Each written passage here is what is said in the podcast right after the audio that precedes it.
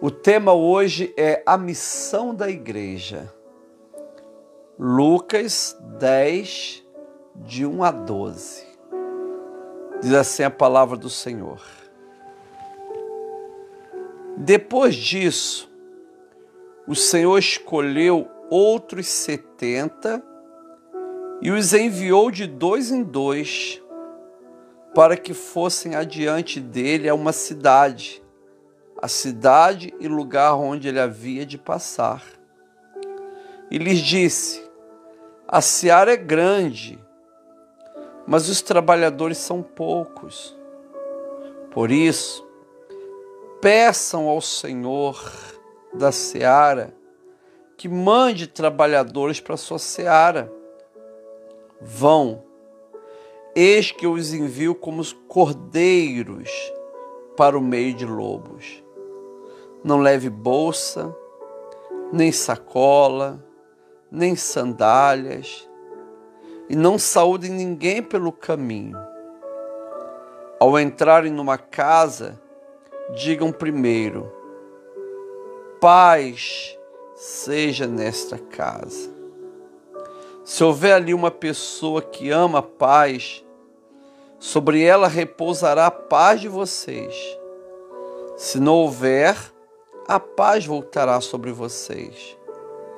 Fique na mesma casa, comendo e bebendo do que eles tiverem, porque o trabalhador é digno do seu salário.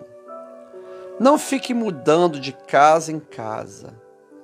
Quando entrarem numa cidade e ali forem bem recebidos, comam do que lhes for oferecido. Cure os doentes que nela houver e diga ao povo: o reino de Deus se aproximou de vocês. Porém, quando entrarem numa cidade e não forem bem recebidos, saiam pelas ruas dizendo: Até o pó dessa cidade, que grudou nos nossos pés, sacudimos contra vocês. No entanto, saibam que está próximo o reino de Deus. Eu digo a vocês que naquele dia haverá menos rigor para Sodoma do que para aquela cidade.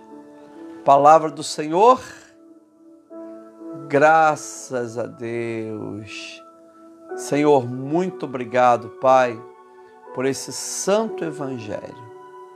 Agora, Senhor, fala os nossos corações sobre a missão que o Senhor tem para cada um de nós. Nos ajude a sermos fiéis nessa missão. Senhor, nós te agradecemos em nome do Senhor Jesus. Amém. E graças a Deus. Lucas 10, 1 a 12 é o evangelho da 26 semana do tempo comum quinta-feira. É interessante, irmãos e irmãs, que nós vimos em Lucas 9, 1 a 6, Jesus enviando os doze apóstolos. Não é? Jesus enviando os doze apóstolos. As informações são quase as mesmas informações que ele dará aos 70 ou 72, né? Tem algumas versões que fala que Jesus enviou 72. E outros manuscritos fala que ele enviou 70. Quase todos os biblistas veem aqui uma tradição judaica muito interessante.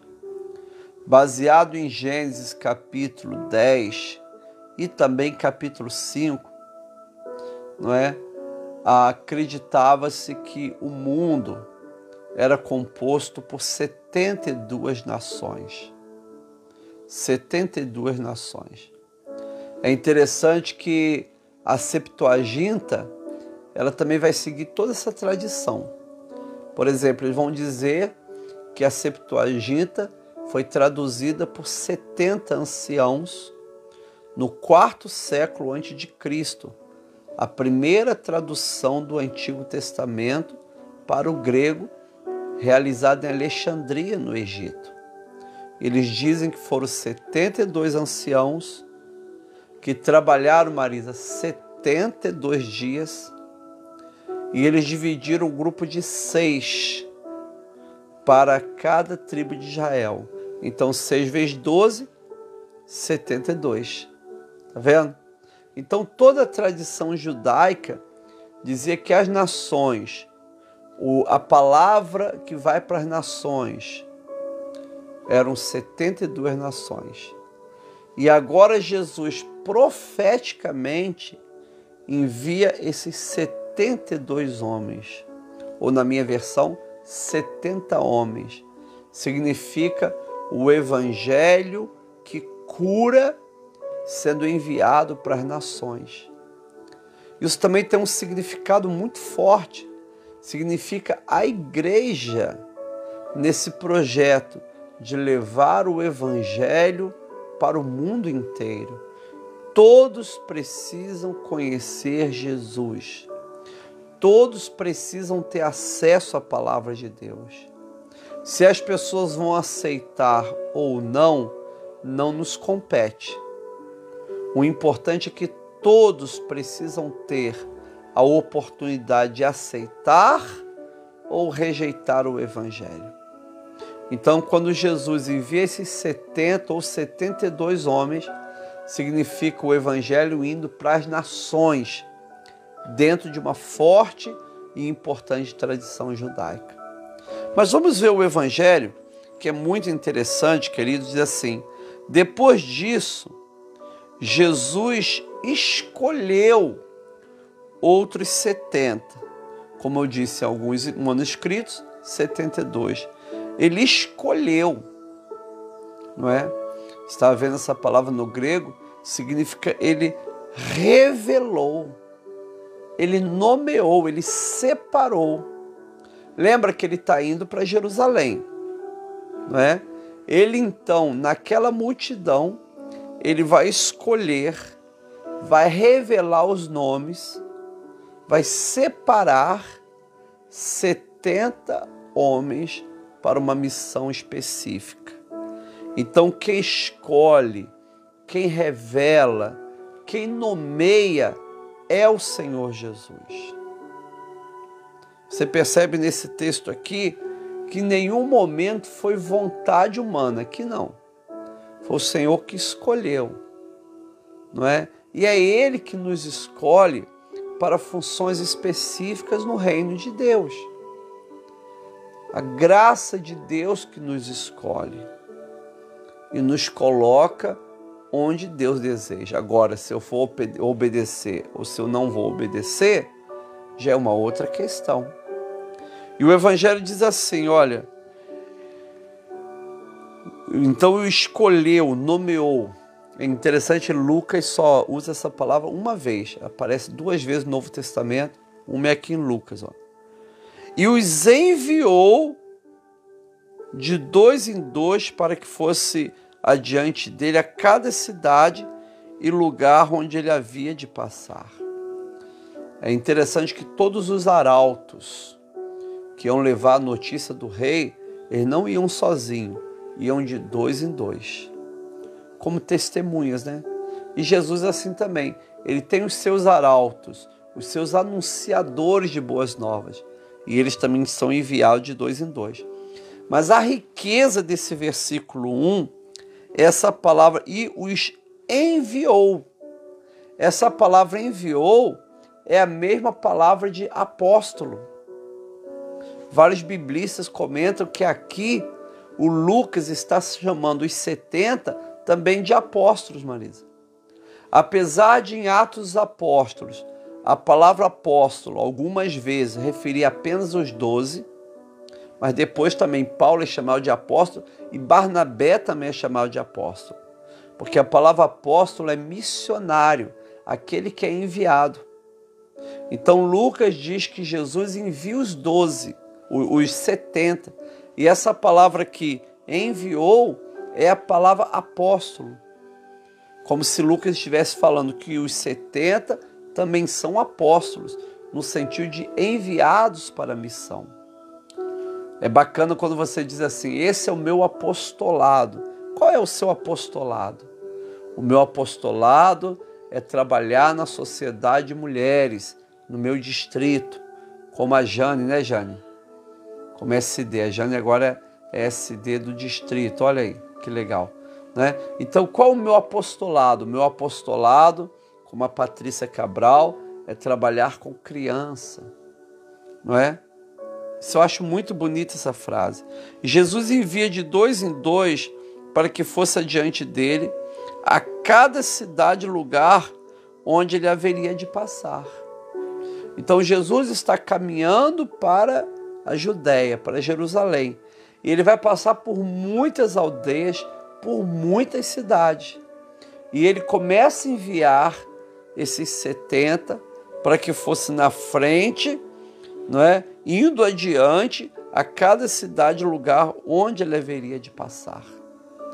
Como uma preparação, não é? Mas eles já iam curando, libertando, abençoando, mas preparando as pessoas para receber Jesus.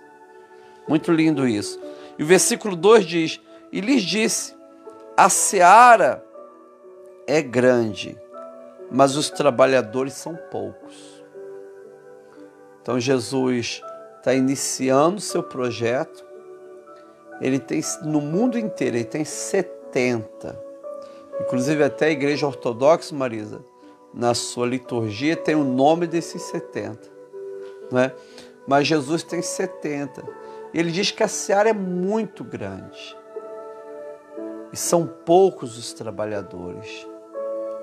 Não é hoje que nós estamos aí ultrapassando talvez 8 bilhões de habitantes no mundo inteiro, Marisa. A seara continua muito grande e são poucos os trabalhadores. Não é? E a Bíblia diz assim: por isso, peçam, ore, não é? Para que o Senhor da seara que mande trabalhadores para a sua seara. Eu achei interessante essa palavra mande, Marisa.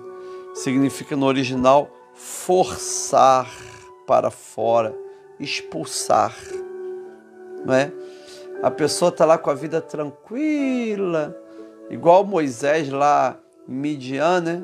Daqui a pouco Deus força Moisés, separa Moisés e envia Moisés de volta para o Egito. É nesse sentido. Né? E é muito interessante. A, a, a, a seara é grande, não é? Jesus está dizendo o seguinte: não é para a gente fazer um marketing para conseguir trabalhadores para a seara. Não é isso. Não é para a gente fazer uma ampla divulgação para que muitos trabalhadores se apresentem, mostrando as facilidades, o, o, os bônus e ônus, nada disso.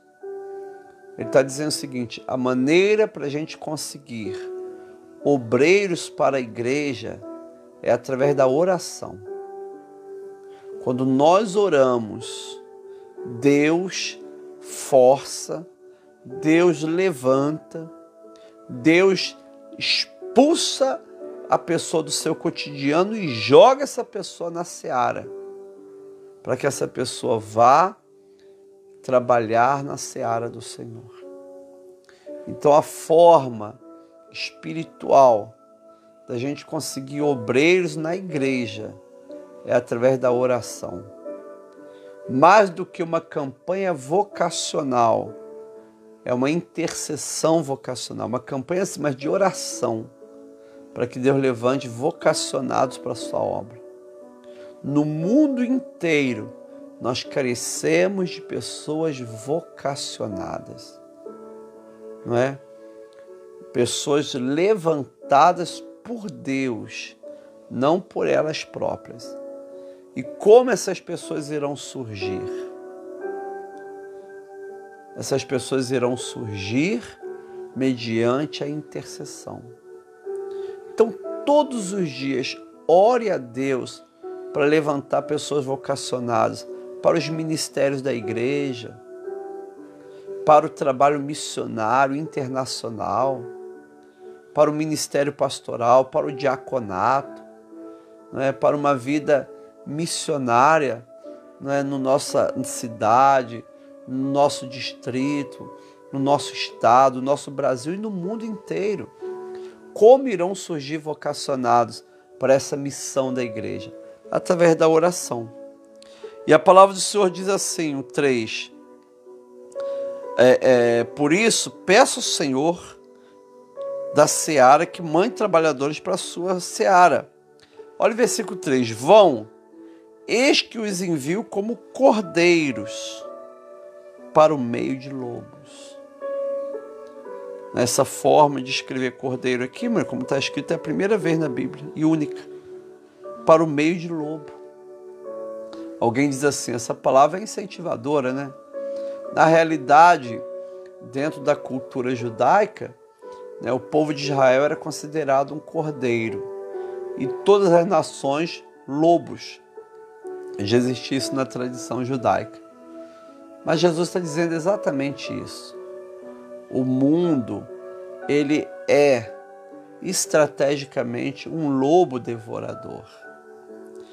E você que quer fazer a vontade de Deus, viver os valores do reino de Deus, pregar a palavra, viver o evangelho da graça, você é considerado um lobo. Então, uma, um lobo não, um cordeiro. Então, humanamente falando, há uma desvantagem. Por quê, Marisa? Porque lobo devora cordeiro. Só que tem que quem está te enviando para a missão, quem está contigo nessa luta espiritual, nessa batalha, é o Senhor Jesus. Então não importa se o mundo é lobo e se eu sou cordeiro, não é? O que importa aqui é que Jesus está conosco. Em nenhum momento ele nos deixará sozinho. Olha a desvantagem, esse mundo é terrível, é como se fosse lobos e eu estou sendo enviado como cordeiro por, por meio de lobos. Na realidade, quando você quer fazer a obra de Deus com seriedade, não é? Não só o mundo, mas demônios se levantam contra a missão de Deus na sua vida. Mas essa não é a palavra final. Não é você não é um cordeiro andando perdido no pasto. Você é um cordeiro no colo do bom pastor. Esse é o grande diferencial. Você é um cordeiro no colo do bom pastor. É fantástico quando o Senhor nos chama de cordeiro, porque mostra a nossa fragilidade. Ou seja, sem Jesus, nós não conseguimos nada, não conquistamos, não fazemos a obra de Deus. Tudo sai pela metade. Quando sai, não é? Sem Jesus, irmãos, a nossa vocação não funciona. Sem Jesus, nós não conseguimos realizar absolutamente nada. O lobo nos devora. Mas o Senhor tem nos levantado como ovelhas no meio de lobo, mas Ele está conosco, nos dando poder, unção, capacitação, graça, bênção. Essa é a verdade de Deus sobre a nossa vida, querido irmão e irmã. Querida Francine, olha o que diz a palavra do Senhor no versículo 4. Esse versículo 4 de Lucas 10 é muito parecido com Lucas 9, de 1 a 6, quando o Senhor envia os 12. Em Lucas 9, o Senhor envia 12, de 1 a 6. Em Lucas 10, um capítulo depois, o Senhor envia os 70. Então, olha que coisa interessante. Versículo 4. Não levem bolsa. Essa palavra bolsa era uma palavra antiga para sactel de dinheiro. Não leve bolsa de dinheiro. Até disse que os filósofos cínicos, eles andavam com a bolsinha para ir guardando toda a esmola que recebiam. Jesus falou assim: não se preocupe com isso, não precisa levar bolsa com dinheiro, né? Nem sacola, nem sandálias, e nem saúdem ninguém pelo caminho. É interessante que na tradição judaica também, não, é, não saudar as pessoas pelo caminho era uma, algo terrível, né? É uma atitude antipática. Inclusive os rabinos, né, os anciãos, gostavam muito de saudar principalmente pessoas ricas e poderosas pelo caminho. Né? E essas saudações eram longas, não é? eram saudações longas, cheias de bênçãos. Jesus falou: não, não faça isso, não, não perca tempo.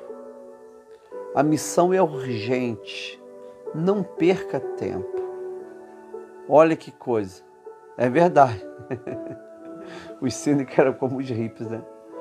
Então, não perca tempo, não é? E quando eu olho esse texto, diz assim: olha, é, não saúdam ninguém pelo caminho. Jesus está dizendo assim: não perca tempo. Amado, muitas vezes nós ficamos perdendo tempo. A missão precisa ser feita, pessoas precisam ser alcançadas, pessoas precisam ser não é, é, é, transformadas pelo poder de Deus, pessoas precisam ser curadas e nós ficamos perdendo tempo. Muitas vezes até os nossos programas ou planos né, ou documentos nos fazem ficar perdendo tempo. Jesus diz assim: ó, não saúda ninguém pelo caminho. Não pare, não fica conversando, não é? Quantas pessoas poderia ter alcançado? Não, mas estou aqui parado, dando saudação, saudação. Não, não faça isso. Vá para a missão. É aquela cidade, vá para aquela cidade. É aquela aldeia, vá para aquela aldeia. Não fica perdendo tempo pelo caminho. Não saúda ninguém pelo caminho, no sentido de não fique parado, não perca tempo. Vá logo para a missão. Tinha até um personagem que dizia assim: Eu vou. e não ia, né? Amado, quantas pessoas estão esperando para ir? Estão perdendo tempo. Já poderiam estar trabalhando nos ministérios da igreja, já poderiam estar fazendo missões em áreas específicas que Deus lhe deu, mas está ainda perdidos em saudações pelo caminho. Essa é, essa é a verdade. Versículo 5: Ao entrarem numa casa, digam primeiro: Paz seja nesta casa. Isso deveria ser, inclusive, uma prática de todos nós, né? Vamos fazer uma visita pastoral, Marisa. Uma irmã vai visitar outra irmã, ou vai visitar qualquer pessoa. O certo é a gente levantar a mão e falar assim: paz seja nessa casa. E não é a minha paz, não, é a paz do Senhor seja nessa casa. Se houver ali uma pessoa que ama a paz, e é interessante que essa palavra paz é uma palavra religiosa, não é? É uma invocação de bênção. Quando, a, quando o judeu diz assim, paz seja sobre essa casa, ele está citando um beracá, uma bênção. O shalom seja nessa casa.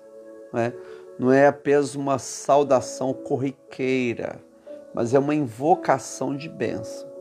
Então Jesus está orientando esses doze e orientando a igreja na sua missão o seguinte: olha só, quando eu chego, reverendo Nadir, numa casa, faça essa invocação de bênção. A paz seja nessa casa. Se houver ali uma pessoa que ama paz, não é? Isso é fantástico. Você, a gente teve sábado lá no Morro do Cordoeira, cadastrando as gestantes, que amanhã vão participar da tarde gestante feliz. Não é? Foi muito legal e chegava na casa, ministrava paz, orava pelas pessoas. Nós fomos, Marisa, 100% acolhidos. Até mesmo antes de falar do projeto, Marisa. 100% acolhido. Foi assim uma manhã maravilhosa ali no Morro do Cordoeiro, não é? Pessoas que não conhecem esse local, fica aqui, é um morro no centro da cidade de Nova Friburgo. Nós fomos no, no, no setor carente desse morro para cadastrar gestantes que amanhã vão participar do projeto Gestante Feliz na igreja. Né? E a Bíblia diz que quando eu entrar nessa casa e ministrar essa bênção da paz, se na casa houver alguém que ame a paz, sobre ela repousará a paz de vocês. Se não houver, a paz voltará sobre vocês. Né? Não se trata da palavra paz, mas da bênção de paz. Ora, eu cheguei num lar e ministro a paz, a paz esteja nessa casa, a paz do Senhor esteja nesse lar.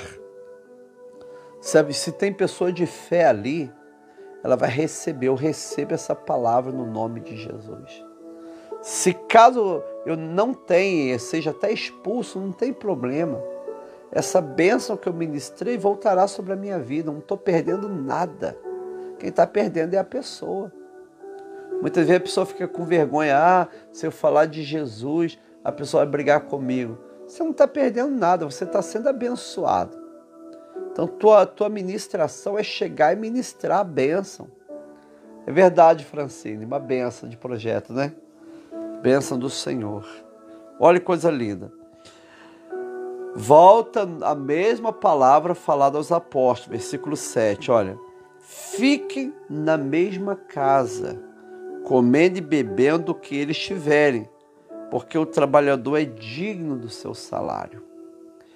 Fique na mesma casa, não é? é o voto de estabilidade. Fique na mesma casa. Tem pessoas que ela não consegue né, ministrar ou trabalhar numa única denominação. E hoje ela é dessa igreja, de tarde é de outra, amanhã já troca. Aí vem para a cidade uma igreja que tem um show gospel, melhor já troca para aquele show gospel. Aí depois já troca para isso, troca para aquilo. A pessoa não tem estabilidade. Eu volto a dizer, irmão Gênesis, regra monástica, né? O voto da estabilidade. Né? O voto que eu fiz, eu e Marisa fizemos né? no início da nossa juventude com relação à igreja metodista. Né? É o voto da estabilidade, né? Do, da regra monástica. Olha que coisa linda. Né? Não fique mudando de casa em casa. Olha, a, a, a, fique na mesma casa, comendo e bebendo o que eles tiverem. Não é? Olha que aplicação tremenda, Marisa. Porque o trabalhador é digno do seu salário. Se você está ministrando ali, ali o Senhor vai te suprir. Ali o Senhor vai te dar água, vai te dar o pão. O Senhor vai cuidar da sua vida. Não tenha vergonha de ser cuidado, nem pelo Senhor, nem pelos servos do Senhor, porque digno é o trabalhador do seu salário. Né? Esses 70, eles não foram para a missão porque eles não tinham o que fazer. Eles foram trabalhar na missão curar enfermos, expulsar demônio, preparar as pessoas para receber Jesus. Eles não estavam ali fazendo algo na hora do lazer. Não era um lazer. Podia ter prazer, mas não era lazer, era trabalho. Jesus diz: não se preocupe, vocês vão ter o pão, vocês vão ter tudo o que precisam. Foi legal no sábado, nós subimos lá no Cordoeira, mãe. Eu falei, bem, já que a gente trabalhou, vamos lanchar agora eu vou pagar o lanche. Aí nós sentamos, né? a senhora fritou lá um bolinho de aipim, coxinha, uma maravilha. Aí na hora de pagar, eu falei, a senhora aceita Pix? Ela falou, não. Cartão de débito? Não. Cartão de crédito? Não. Eu fui na minha bolsa, de, tinha 16 reais em nota de dois. e a conta era 24. Aí eu tive que pedir os obreiros lá, por favor, completa aí com, com o resto, porque não tem mais dinheiro, só tenho, só tenho 16 reais. não é? Mas não importa, querido. É o Senhor que supre, a benção do Senhor, não é?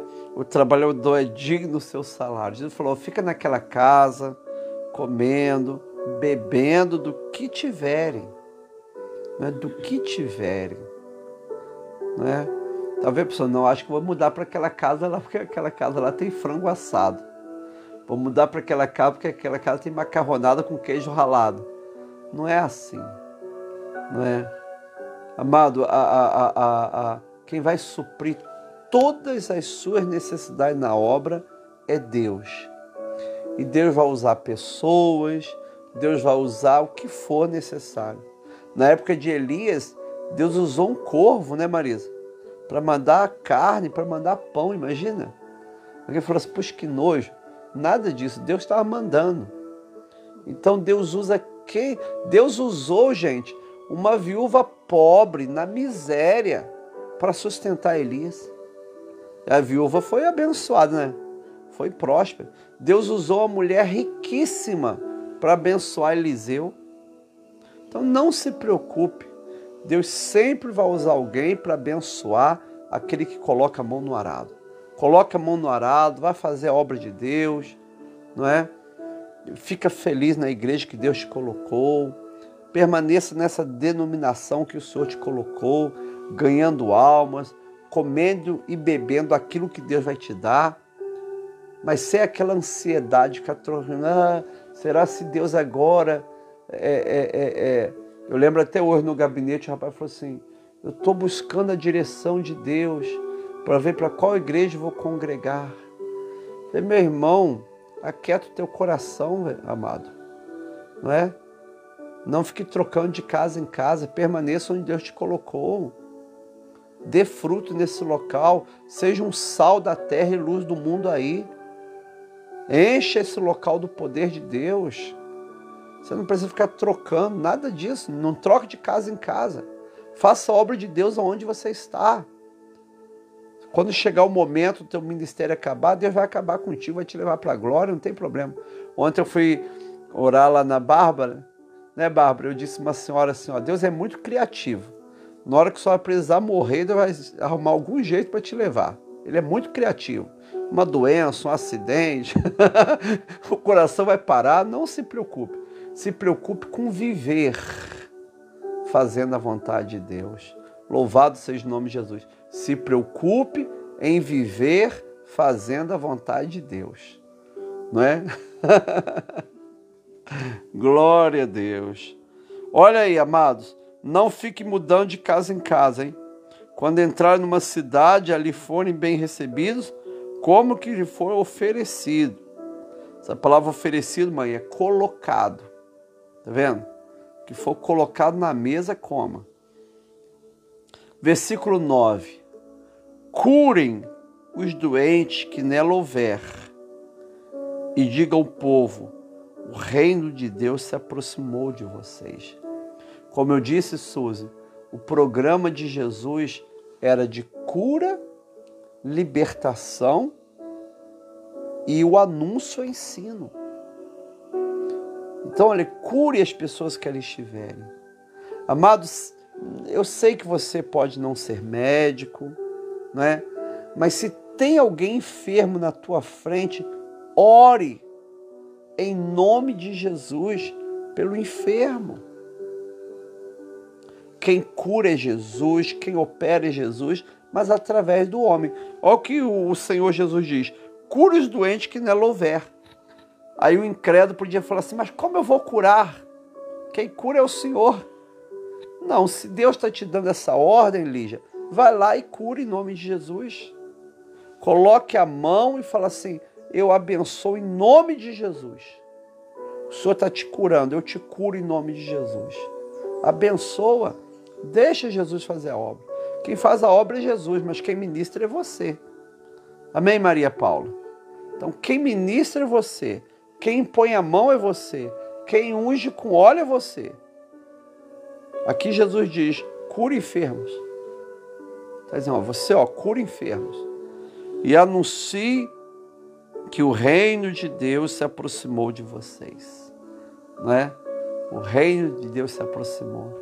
Jesus está chegando, está salvando, está abençoando. Enquanto ele não chega, eu estou curando enfermos.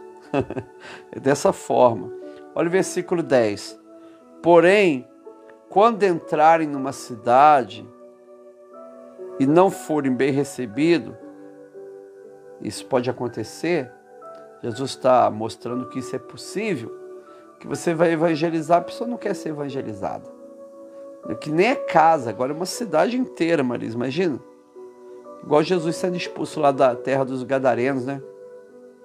Porém, quando entrar numa cidade e não forem bem recebidos, saiam pelas ruas dizendo: Até o pó dessa cidade que grudou nos nossos pés, sacudimos contra vocês. Essa palavra sacudir, a gente pensa que é sacudir assim, balançar, né? Significa, mãe, escovar, né? desgrudar com as mãos. é como você é, é, enche o pé de barro e depois chega em casa, pega a faca assim e fica passando né, na bota para tirar, né? Até o pó da cidade grudou no pé de vocês sacudimos contra vocês. No entanto, saiba que está próximo o reino dos céus. Achei linda essa última frase do versículo 11. Né? Vocês não querem? Bom. Nós vamos sacudir até o pó. Disse isso da outra vez, né? É, é, é, em Lucas 9, de 1 a 6, quando Jesus manda sacudir o pó. É aquela tradição judaica que quando eu entro na terra de Israel, eu não posso trazer pó da terra dos gentios. Ou quando eu entro no templo, eu não posso levar pó de Israel. Não é?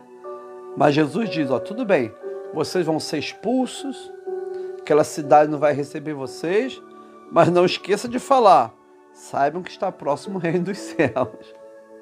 Não fale, tudo bem, saiba que está próximo o reino dos céus. Vão embora, tudo bem, mas está próximo o reino dos céus. Não é? Saio da minha cidade, mas está próximo o reino dos céus.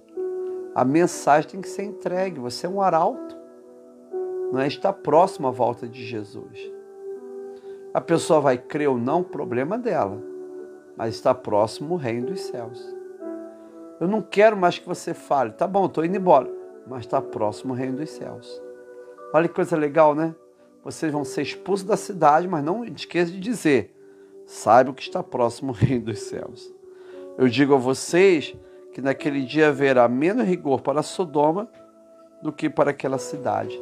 Na tradição judaica da época de Jesus, a palavra Sodoma e a cidade Sodoma era símbolo de tudo que há de ruim. Né? Então Jesus pega aqui uma hipérbole, né? A Sodoma, tudo que há de ruim, e diz: Digo a você, naquele dia haverá menos rigor para o Sodoma, que não conheceu Jesus, que não viveu a época da graça, do que para aquela cidade que teve a oportunidade de receber Jesus, mas que não quis. Não é? Queridos irmãos e irmãs, essa é a missão da igreja. A missão da igreja é levar cura, é levar Jesus, é ministrar cura e libertação no anúncio de que está próximo o reino de Deus é levar Jesus para as pessoas. Se as pessoas vão aceitar ou não, não tem problema. O problema e a necessidade é que a gente leve Jesus Cristo para as pessoas. Leve o reino para as pessoas. As pessoas precisam ter uma experiência com Jesus. As pessoas precisam nascer de novo. As pessoas precisam ter oportunidade, ter a oportunidade de falarem sim ou não. Amados irmãos e irmãs, quando você aceita a missão de Jesus, quando você aceita o, o apostolado que Jesus tem para a sua vida, não é? Tudo é diferente. tudo é diferente. Apenas aceita. Senhor, o Senhor me escolheu, eu vou trabalhar no ministério da igreja, eu vou trabalhar na obra que o Senhor está me chamando, eu vou fazer aquilo que o Senhor está colocando nas minhas mãos, para a tua glória, e eu sei que o Senhor vai me ajudar. Eu sei, Senhor, eu recebo esse, essa graça de poder ser um trabalhador na Sua obra. E o Senhor vai suprir toda a minha necessidade. E através da sua vida, Deus vai levar cura e libertação para todas as pessoas. Em nome de Jesus. Esta é a palavra do Senhor. Graças a Deus.